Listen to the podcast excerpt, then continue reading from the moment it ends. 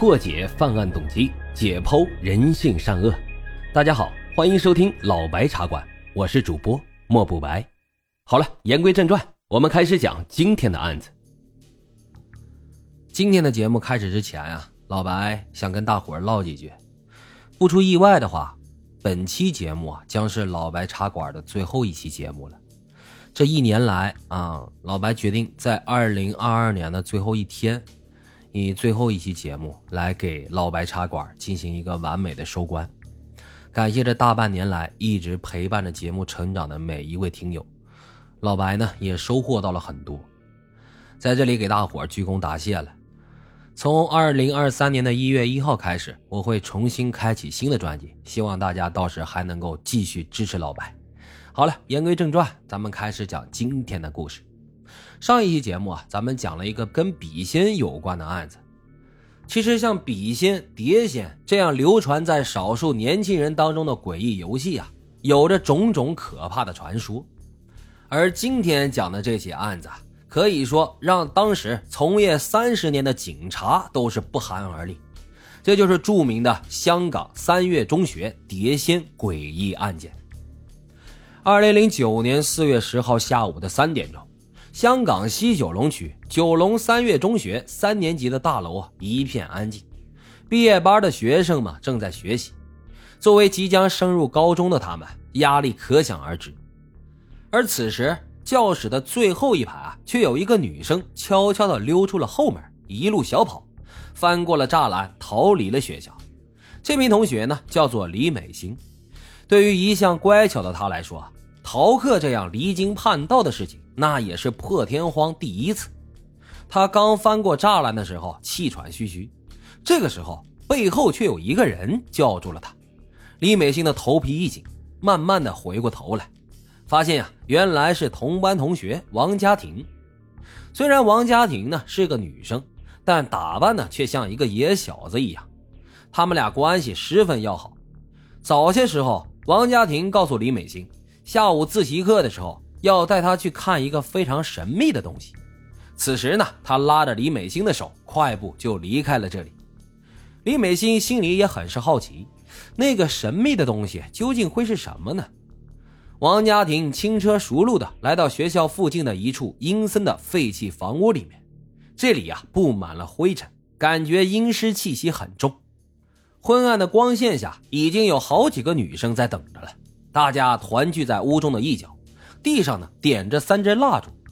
王家庭从包里拿出了一张请神黄纸铺好，上面写了好多的汉字、相对词以及数字，又拿出一个白色的词典。大家围坐成一周，李美心此时啊，马上就意识到王家庭所说的神秘东西应该是什么了。周围的这些女生看上去十分的淡定、老练的样子，应该是不止一次来这里玩了。但李美心的心里还是十分害怕的，她便拒绝了参加这个仪式。大家呢也没有强迫她，于是众人开始闭眼，嘴中是一通念咒，在大家手指的接触之下。磁碟开始移动了起来，随后大家开始轮流提问，有人问考试成绩是不是顺利，有人问以后能干什么工作。起初啊，都有一些紧张，但没多久啊，气氛就开始活跃了起来。有一名女生问感情是否会顺利，另外一位女生问某人究竟是不是暗恋自己。碟仙呢，都一一停留在了是和否的文字上，这引起这些女生一阵的嬉闹。就在这时，突然一个人问了一句：“你是神还是鬼？”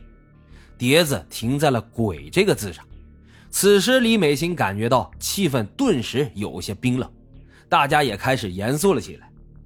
这时，轮到王家庭提问了，而他的这个提问让李美心在过去了十年以后依然是不寒而栗。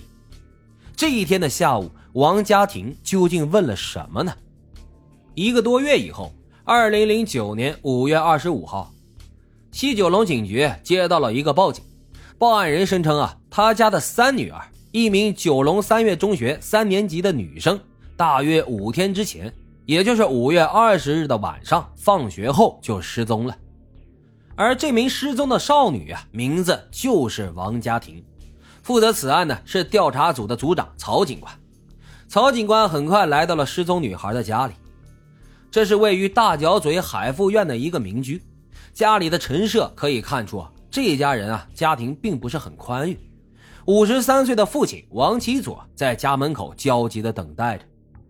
这个王七佐啊，为了养育家中的八个儿女，工作是早出晚归，十分的辛苦，总是被街坊邻居戏称为“多仔公”。而失踪的少女王家婷呢，正是家中的老三。事情发生在五天前，那天下午大约五点半左右，王家婷的二姐收到了一条来自于王家婷的短信。短信说，今天晚上她要去同学家跟同学一块居住了。然而当天晚些时候，二姐拨去电话却无法接通，发短信呢也没人回。一开始啊，这一家人都以为老三是因为跟谁赌气离家出走了。然而之后几天，家人是问遍了学校和街坊朋友，都没有王家庭的任何消息。因为担心女儿被绑架，于是家人就选择马上报了警。